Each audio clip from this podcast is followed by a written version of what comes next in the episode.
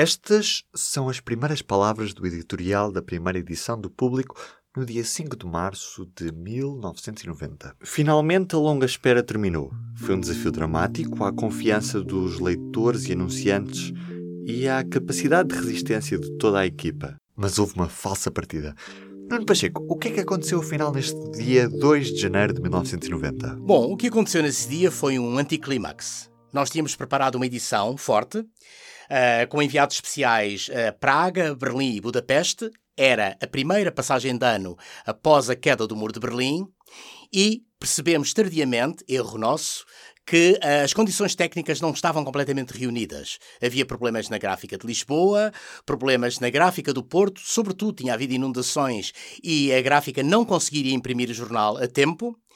E, portanto, após uma noite que foi de facto uh, um pequeno pesadelo, vivido no, na redação do jornal, resolvemos adiar, sem data, e finalmente conseguimos sair a 5 de março de 1990 para não mais parar a, a edição. Memórias de um jornal, por quem o faz e quem o lê, neste Reservado ao Público. Reservado ao Público. Falamos de memórias como aquelas que os leitores guardam do jornal que os acompanha há 28 anos. É uma memória muito positiva. É, aliás, o melhor jornal que podemos dispor aqui em Portugal. O reservado ao público veio ao Porto para a segunda edição do Festival P, 3 de março, no Art Club. Jornalistas, leitores, cronistas e convidados reunidos num dia para se falar de tudo. Estamos prometidos, já vamos conversar. Já trouxe uma colega para me ajudar na nossa conversa aqui. Mas agora no dia em que este programa vai para o ar, já há 10.190 edições que todos os dias marcam um novo renascer do jornal. Novo desde o primeiro dia. Desde ser um jornal de referência e, portanto, desde os comentadores e todos os, os artigos, essencialmente, de qualidade. Deixamos os leitores falar e começamos por quem lê o jornal do fim para o início. O público uh, tem o hábito de começar sempre por ler as crónicas. Gosto muito das crónicas, pronto. Gosto muito do Miguel Esteves Cardoso, do João Miguel Tavares, do Rui Tavares, os dois Tavares que foram muito falados esta manhã. Eu vim cá porque sou aluno de jornalismo logo tem muito a ver com estas questões. Uh, acho que é uma boa oportunidade de vermos o outro lado das questões, uh, um bocadinho também das certas palestras que nós temos aqui. Uh, ao mesmo tempo temos humor e política de um lado ao outro, ou seja, dá para escolhermos um bocadinho o que é que queremos.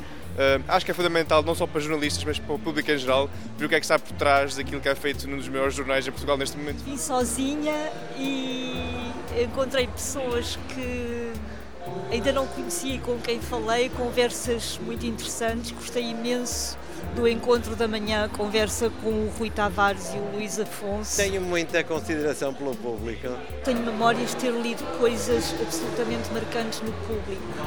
É mesmo o meu jornal preferido. O público é o único jornal que sou assinante. Sei que ser jornalista não devia ser assim, mas, mas é verdade. Uh, gosto muito do projeto, gosto sobretudo da parte multimédia, uh, tanto a nível de fotografia como os projetos que tem no, no online, uh, e sinto que rapidamente se tornou um órgão de referência sendo não só para elites, mas com pessoas que querem um bocadinho de tudo, o que é algo fundamental dado o panorama do jornalismo em Portugal. Eu tenho muita admiração pelo Belmiro de Azevedo, na medida em que, pronto, este jornal é, é, obra dele para todos os efeitos e ele teve a enorme inteligência e sabedoria de não condicionar o jornal de forma nenhuma e isto é precioso e é uma lição é uma lição enorme para toda a gente que tem poder. Quer dizer, ele, tem, ele tinha o poder do dinheiro e não usou de forma nenhuma para, para infletir o jornal. Desde o Paulo Pimenta, o Adriano Miranda, uh, o Daniel Rocha, etc.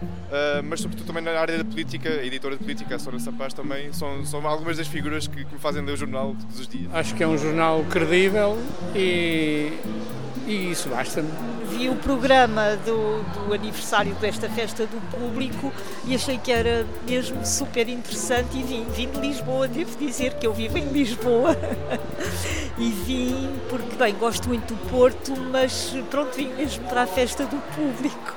Acho que está a conseguir falar de tudo para toda a gente, que é uma coisa muito difícil, mas muito benéfica também. Um dia em que falamos de tudo e que leva até si o público de todos os dias. Chega assim ao fim este reservado ao público. Até breve. Subscreva este e outros programas no iTunes, SoundCloud e aplicações móveis. O público fica no ouvido.